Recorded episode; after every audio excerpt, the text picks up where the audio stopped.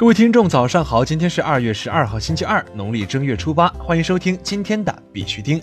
以下是昨天行情，截止到昨天下午十八点，根据 Coin Market Cap 数据显示，全球数字货币市场总市值为一千两百一十三亿三千四百六十九万美元，二十四小时成交量为两百零五亿四千两百四十三万美元。比特币报三千六百五十八点一七美元，较前一天涨幅为百分之零点一二；以太坊报一百二十一点一零美元，较前一天涨幅为百分之二点八九。昨天的恐慌指数为三十七，前天为四十二，恐慌程度略有下降，恐慌等级为恐慌。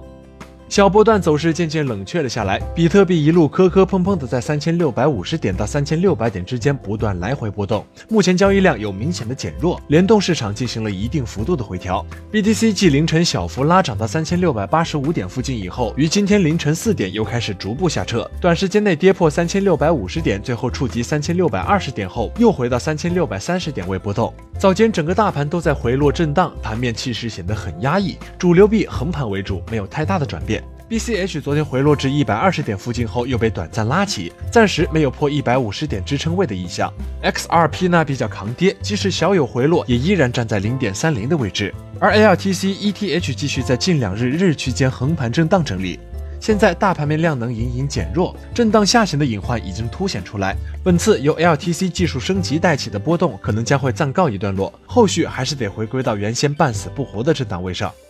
在这里呢，必须听还是要提醒各位，投资有风险，入市需谨慎。相关资讯呢，不为投资理财做建议。以下是新闻播报。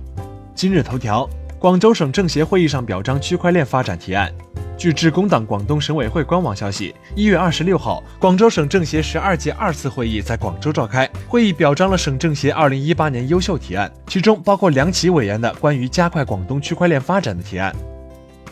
德国区块链公司欲推出与黄金挂钩的稳定币。德国区块链公司 Novum 欲推出与黄金挂钩的稳定币，旨在让用户更轻松地购买黄金。火币海南员工获比特币作为开工钱包。据悉，今天作为节后的第一个工作日，火币海南员工陆续领到了公司派发的开工红包，其中有一位员工领到了一个 BTC。自去年下半年起，陆续搬迁到海南软件园的火币员工已达数百人，其中包括多个核心部门。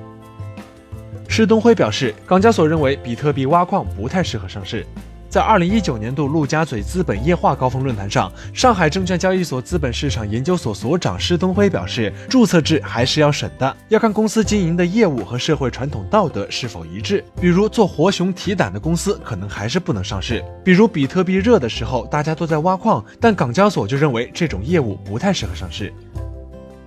波场创始人孙宇成推特粉丝已超过 V 神。今日，波场创始人孙宇晨的推特粉丝达到八十三点三万，已超过以太坊创始人 V 神的推特粉丝量，成为行业中粉丝数最多的推特账号社区。孙宇晨的推特账号比 V 神晚六年开始运营。孙宇晨发微博表示，只要愿意开始，无论什么时候都不算太晚。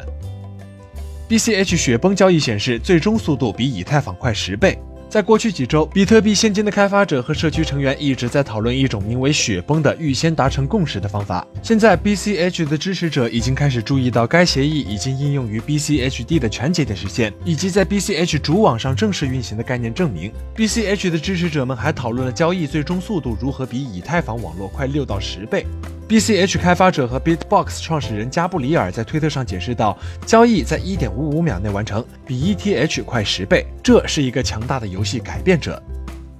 网络钱包公司开发 Chrome 扩展程序，可通过推特账户揭发比特币。网络钱包公司 Tipping 点 me 正在开发 Chrome 扩展程序，允许推特用户通过他们的推特账户直接发送和接收比特币。Tipping 点 me 表示，Chrome 扩展程序将可以在每条推文上启用，以按钮的形式提供，使用户可以自由地从钱包中转移比特币。Chrome 扩展程序的开发人员塞尔吉奥·埃布里尔表示，他预计将在二月底发布测试版。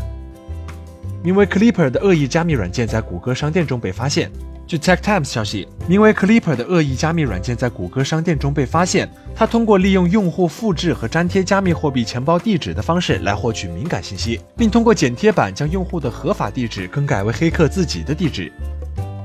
越南创业公司推出区块链人才招聘平台。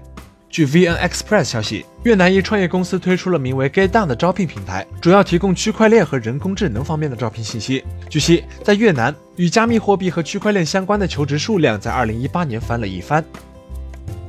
好了，今天的必须听新闻播报就到这里。更多区块链资讯呢，请关注我们的微信公众号 b i x u t i n g 下划线，也就是必须听的拼音加上一个下划线。喜欢的呢，点赞收藏，记得分享给身边的小伙伴呢。最后，感谢各位听众的支持，祝大家度过美好的一天，我们明天见。